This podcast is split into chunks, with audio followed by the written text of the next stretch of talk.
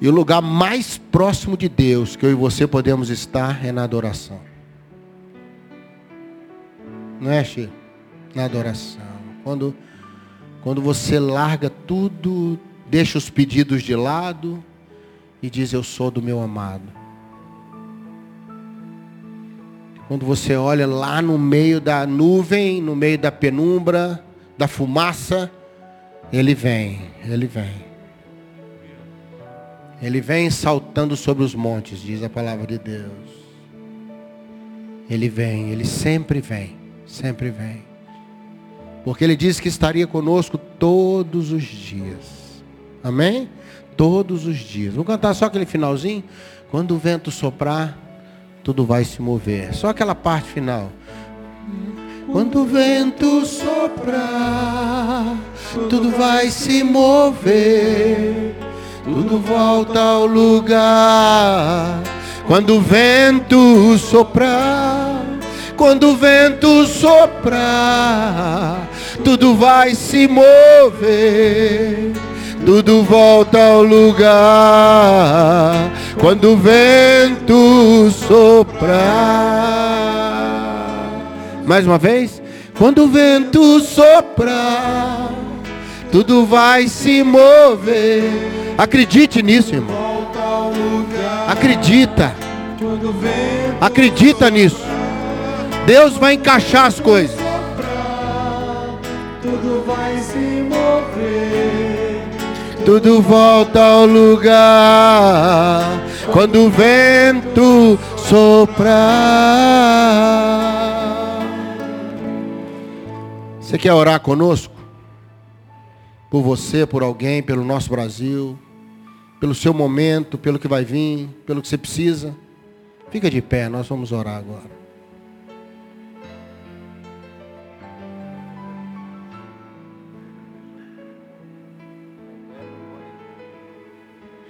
Aleluia.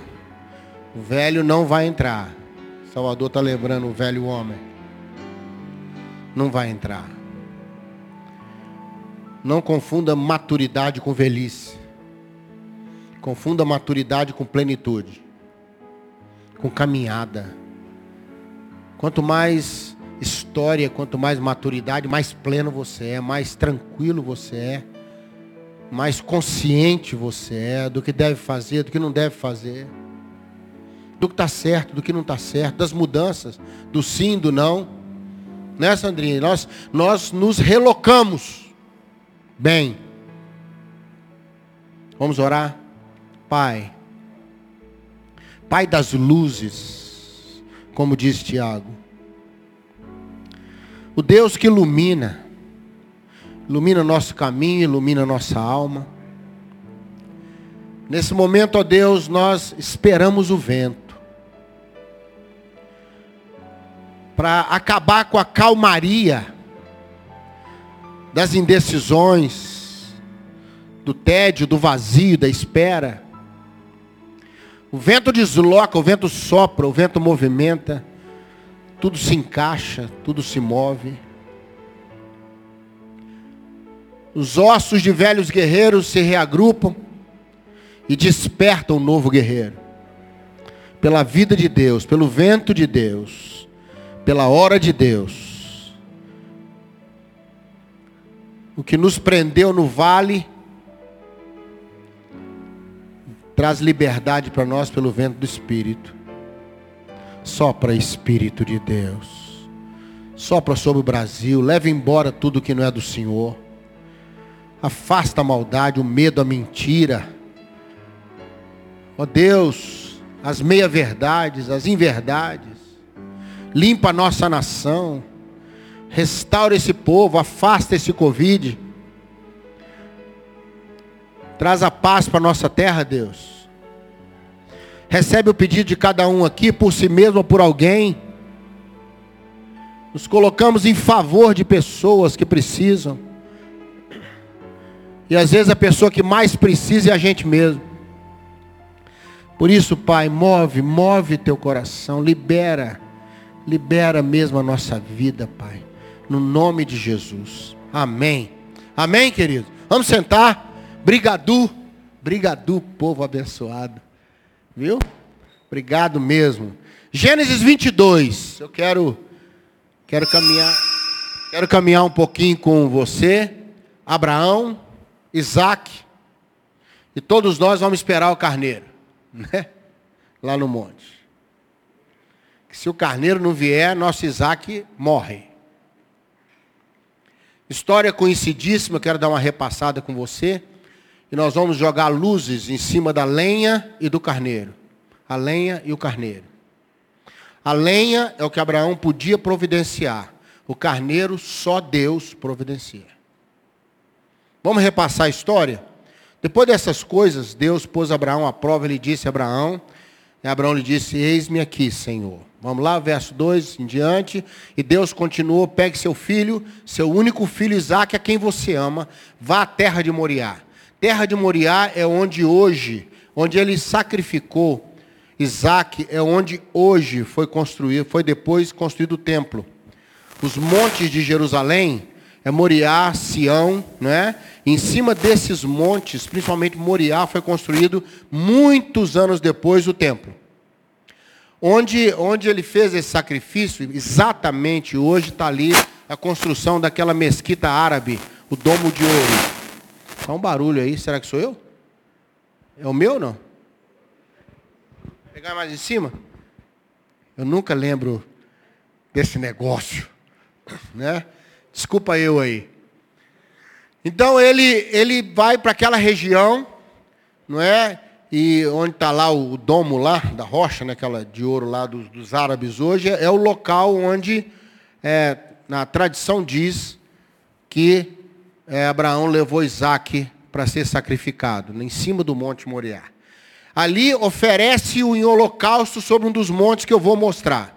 Eles seguiram verso 3, pode pôr para nós, pode ir seguindo aí. Na manhã seguinte, Abraão levantou-se bem de madrugada, preparou o seu jumento, levou consigo dois dos seus servos e Isaac, seu filho. Rachou a lenha para o holocausto e foi para o lugar que Deus tinha mandado. No terceiro dia, ele sai e ergueu os olhos. Ah, não, pulou aí? Não, é isso mesmo, né? No terceiro dia que estavam caminhando, Abraão viu de longe o monte Moriá. E o verso 5 diz então que ali ele deixou os servos e o jumento. E foi só ele e Isaac para o monte. Né? E ele disse: Nós vamos lá adorar o Senhor e vamos voltar.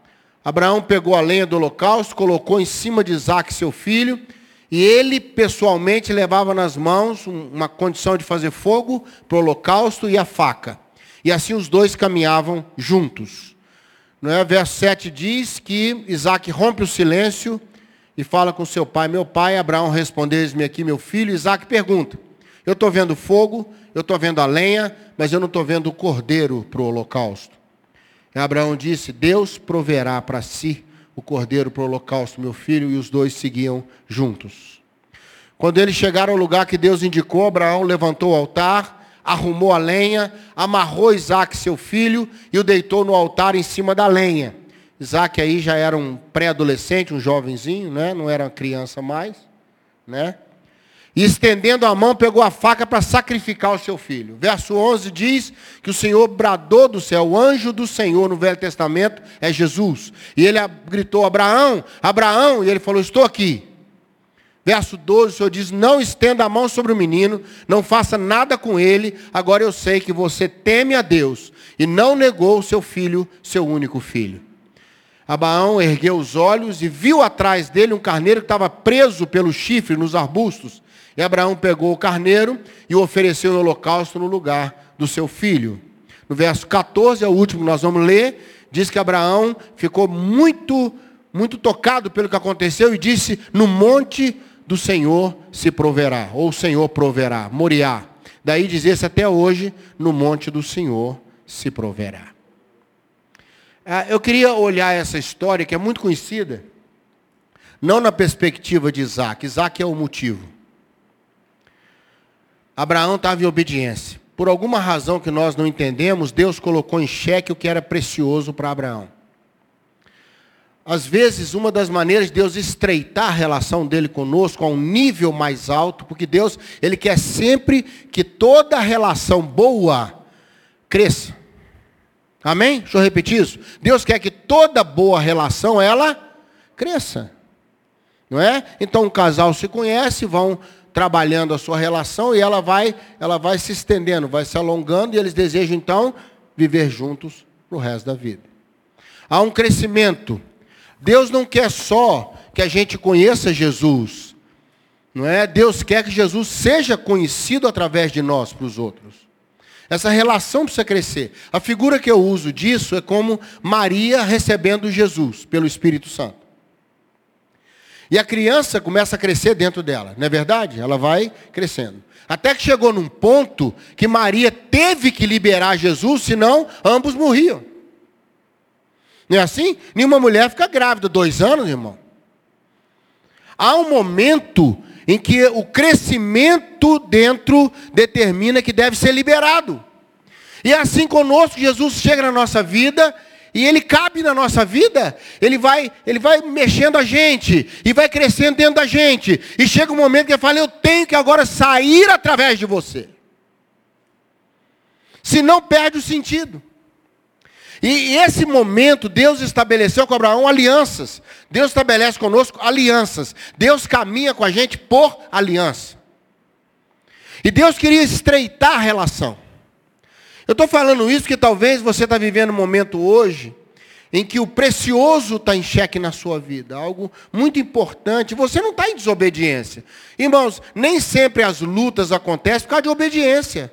Jesus disse para os discípulos: passemos para o outro lado no barco. E no meio veio a tempestade. E Jesus precisou acalmar o vento. E precisou resolver tudo. Está lá no final do capítulo 4 de, de Marcos. Eles não estavam em desobediência. Quando Pedro andou sobre as águas, não estava em desobediência. Muito pelo contrário. Né? Pedro disse, Senhor, se é o Senhor mesmo, me chama, que eu vou andar sobre as águas. Jesus disse, vem Pedro. E Pedro, sob a palavra de Jesus, obedecendo Jesus, ele anda sobre as águas. E mesmo assim ele teve medo, ele teve luta. Mesmo assim no mar veio a tempestade. Nem sempre os problemas é por causa do Jonas da nossa vida.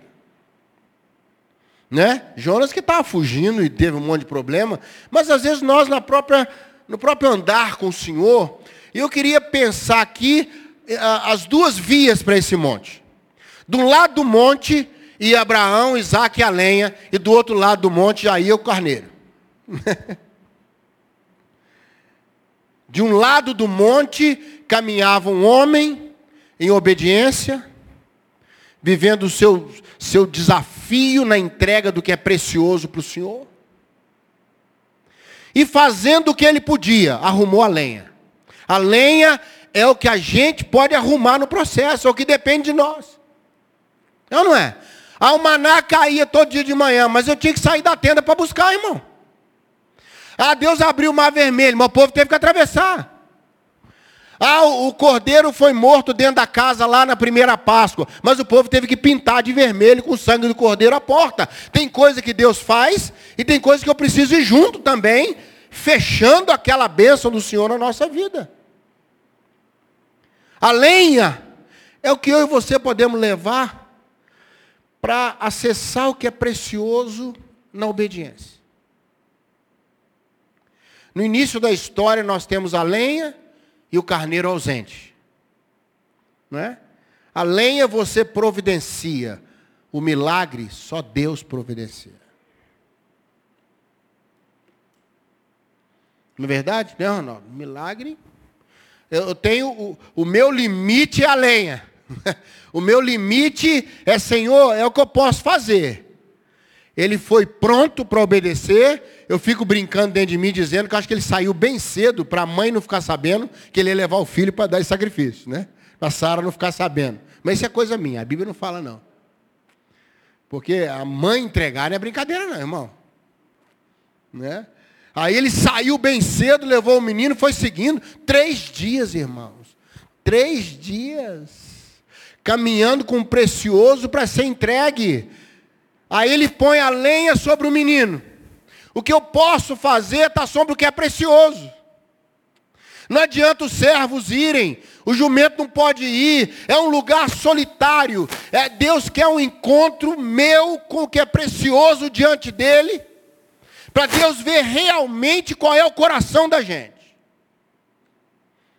Hora nenhuma Deus queria Isaac naquele sacrifício. Abraão não sabia que é ele que estava sendo sacrificado. Porque eu imagino, eu imagino, né, pastor, e a dor, a dor de Abraão levando aquele menino. A Bíblia diz que Abraão ia em silêncio. E a gente, quando está em profunda contrição, o homem, quanto mais tenso, quanto maior é o problema, mais calado e fechado ele fica. Ele precisa estar consigo mesmo. Quem quebrou o silêncio foi Isaac. Isaac já não era criança e ele também não era bobo. Ele falou: é, Eu estou vendo a lenha, eu estou vendo aqui a condição de fazer o fogo, está lá o cutelo, com a faca enorme, mas cadê o cordeiro? Ele começou a falar: Esse negócio não está ficando bom. E Abraão, com extrema sabedoria, a sabedoria que a fé dá, falou: olha, essa parte do cordeiro é com Deus. Essa parte aí eu não tenho resposta. E aí quando eles vão subindo por um lado do monte, ele com o menino, do outro lado do monte vai subindo o carneiro. Enquanto o seu desafio sobe por um lado, a providência vai subindo pelo outro. E muitas vezes obedecer a Deus é nos levar a um lugar crítico, onde a lenha e o carneiro se encontram. E eles chegaram lá em cima, Sérgio. E ele não houve luta da parte de Isaac. Isso eu acho impressionante, irmãos. O pai prepara a lenha, deita o rapaz e o amarra. Não houve resistência de Isaac. O precioso quando ele está diante do Senhor no momento crítico, precioso se entrega.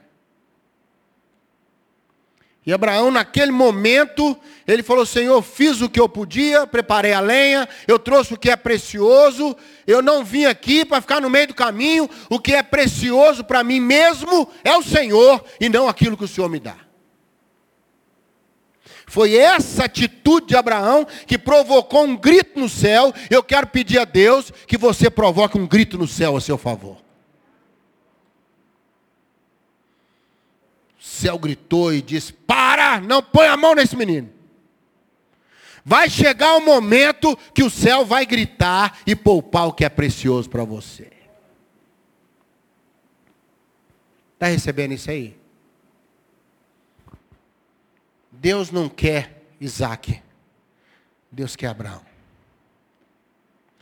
Quando Deus questiona algo precioso em nós, quando Deus pede para a gente levar o que é precioso para um altar no alto do monte, Deus nunca pediria um sacrifício humano a ninguém. A ninguém. Só Deus fez um sacrifício humano no Calvário. Um grande pensador disse que em Belém é Deus conosco. No Calvário é Deus por nós. Em Pentecoste é Deus em nós. Eu queria dizer para você essa noite, não esconda o precioso do Senhor quando Ele chamar, quando Ele quiser ver. Leva para o Senhor, leva no alto do monte. Deus vai fazer alguma coisa. Amém? É isso que Abraão tinha expectativa. Deus vai fazer alguma coisa. Deus não é incoerente. Essa questão do cordeiro não é comigo, não, meu filho. Como é que vai ser lá? Eu não sei. Abraão confiava na coerência do caráter de Deus. Ele sabia que em algum momento o céu ia interferir. Eu quero dizer para você essa noite, fica tranquilo, que num caminho sobe você com a lenha, no outro caminho sobe Deus com o carneiro. Sua providência está chegando. E no ponto crítico, sabe como é que terminou a história? O milagre no que você fez. O carneiro em cima da lenha. Não foi isso que aconteceu, gente? Ofereceu o carneiro em holocausto. O que é? O Senhor falou: Olha, Abraão, o meu milagre é que vai ficar no lugar do precioso. Agora, você já imaginou o valor que esse precioso ganhou? Quando o céu imprime Imprime a bênção em cima do que você fez. Quando o céu cela em cima do monte, E além o carneiro se encontra no momento crítico, o milagre se mistura no altar e o precioso volta com você, só que agora com o selo de Deus. Abraão, agora eu sei, eu sei que o mais importante na sua vida sou eu, Abraão. Agora eu sei. Então, Abraão, benditas serão as famílias. Abençoado todo aquele que se ligar a você. Bendita todas as famílias da terra. A bênção vai te acompanhar, Abraão. E os judeus chamam até hoje de a bênção de Abraão, o pai da fé. Te contei essa história para não desanimar você quando tiver que preparar lenha. Faça o que você tem que fazer. E deixa que Deus vai fazer o que Ele tem que fazer. E fique em paz, porque enquanto você sobe por um lado do morro, do outro lado está subindo o carneiro. Enquanto você está vivendo esse momento de grande desafio na sua vida, a providência está subindo pelo outro lado. E lá em cima, o que você pode fazer vai encontrar com o que Deus pode fazer. Carneiro estava preso pelos chifres no mato. Irmão, se aquele carneiro tivesse chegado naquela hora, ele preso, ele batendo, gritando, já estava esperando, irmão. Carneiro chega sempre antes da lenha. As coisas de Deus já estão encaixadas. Quero pedir a Deus que enche seu coração de paz. Não esconda o precioso do Senhor. Deus não quer o que Ele tem te dado, Ele quer você, irmão. Deus não precisa de nada nosso. Nada. Esses dias a minha esposa foi jogar Uno com os netinhos. E ela fez uma brincadeira, falou, aquele que ganhar, aquele que ganhar o jogo, fizeram um torneiozinho, ela e os dois netos. Sabe? Entendeu, Mariana? Ela falou, ó, quem ganhava ganhou uma medalha de papel que foi feita por eles, Ari. E o mais novinho ganhou. Viu? Mais novinho, o Guto. Aí a minha esposa foi lá arrumar outra coisa, arrumar eles para tomar banho, para dormir o que for. Aí a netinha chegou brava e chamou a avó, falou: "Vó, o jogo não valeu nada, vai ter que cancelar tudo". Ela falou assim: "Por quê? O Guto me contou o que ele fez". E aí ele ganhou. Aí a avó ficou assustada, falou: "O que que ele fez?". Ele orou, vovó. Ele acabou de me contar aqui, ó. Que ele orou e pediu a Deus para ele ganhar. Aí não vale. Ele colocou Deus junto com ele. Aí Deus embaralhou as cartas. Disse ela brava, brava com o dedinho. Aí Deus foi lá e mexeu as cartas. E ele ganhou. Não vale, vovó. Ele orou. Que todo mundo fale isso de nós. Sabe por que, que você ganhou? Porque você orou. Quando ele viu que algo grande estava para acontecer, um torneio de alto nível de Uno, ele busca o Senhor. E o carneirinho dele sobe por trás das cartas. Isso na cabecinha dele. E ele, todo prosa, recebeu a sua medalha de papelão. Irmãos, ele ficou tão feliz, pastor Ari. Minha esposa contou, estava viajando, cheguei ontem de viagem, não, não perdi essa. Estava lá para o Mato Grosso. Um povo maravilhoso lá de Sorriso, Sinop, aquela região ali. E ela falou que ele ficou tão orgulhoso. Minha filha falou, pai, ele foi com a medalha para casa no pescoço, ninguém tirava medalha de papelão, irmão.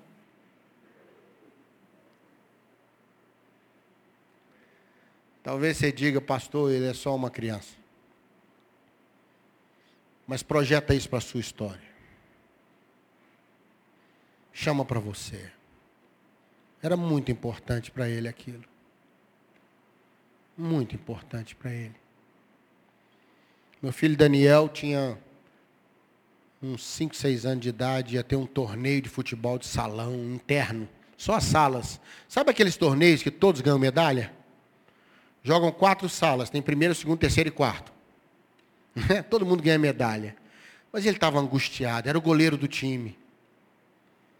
E ele ia para a escola, ele estava sofrendo demais. E ele falou, pai, eu, eu, eu vou tomar gol. Falei, meu filho, pula nas bolas, faz o que você puder, se esforça. Ele falou, pai, presta atenção, você não está entendendo. O goleiro, todo mundo olha para ele. Se o jogador na linha errar, errou, mas se eu tomar um gol feio, vai estar tá cheio de meninas na arquibancada. Seis anos, irmão. Só Jesus na causa. Deixei ele na escola. Quando eu busquei depois do jogo, não podia ninguém assistir, era só um torneiozinho interno. Ele entrou no carro muito triste, triste. Eu falei, ih, esse tomou gol de tudo quanto é jeito. Eu falei, meu filho, e aí, como é que foi? Ah, pai, ganhamos de 4 a 0. Eu falei, você está triste? Ele falou, lógico, eu estou. Não veio nenhuma bola no gol. Aliás, veio uma. Uma tão devagar que eu tive que deitar assim antes, fazer um efeito, para parecer que eu defendi. Falei, meu filho, mas me conta o que aconteceu. Ele falou, pai, quando ia começar o jogo, eu encostei na trave e falei, Jesus, não deixa vir bola no meu gol. Irmão, você vai me perdoar a heresia agora. Mas eu acho que nessa hora Jesus chamou um desses anjos que entende de futebol. E falou com ele, está vendo aquele menino naquele gol ali? Eu não quero nem uma bola lá dentro. E o anjo, muito preocupado, deixou ir uma com ele levando a bola. Hein? Para não ter problema. E antes que você diga, pastor, que historinha xoxa. Deixa eu tirar duas lições para você. Primeiro, ore no início do jogo e não no final. Amém? Quando ia começar o jogo, papai, eu encostei na trave e disse: Jesus, não deixa entrar bola no meu gol. Aquele jogo era muito importante para ele. A sua situação na justiça é muito importante para você. Os problemas da sua família são muito importantes para você. As questões financeiras são muito importantes para você, como aquele jogo era importante para aquele menino. E o Deus que abençoou o menino está aqui hoje à noite. E na dimensão das histórias, se você tiver fé como aquele menino teve encostado naquela trave, não vai entrar bola no seu gol. Quem recebe essa palavra hoje? Feche seus olhos, vamos orar. Posso orar, pastor? Ó oh Deus, Deus de Abraão, Deus do meu netinho Guto, Deus do meu filho Daniel, Deus vivo, Deus que entende a realidade de cada um. Deus que sabe lidar com o que é precioso quando nós levamos em cima do monte e colocamos no altar. E nós vamos ver que o milagre está nos esperando no alto do monte. Se por um lado subimos com nossas dúvidas, angústias, olhando a faca e olhando Isaac, olhando a lenha e olhando Isaac, mas firme subindo o monte, esperando no Deus que vai prover.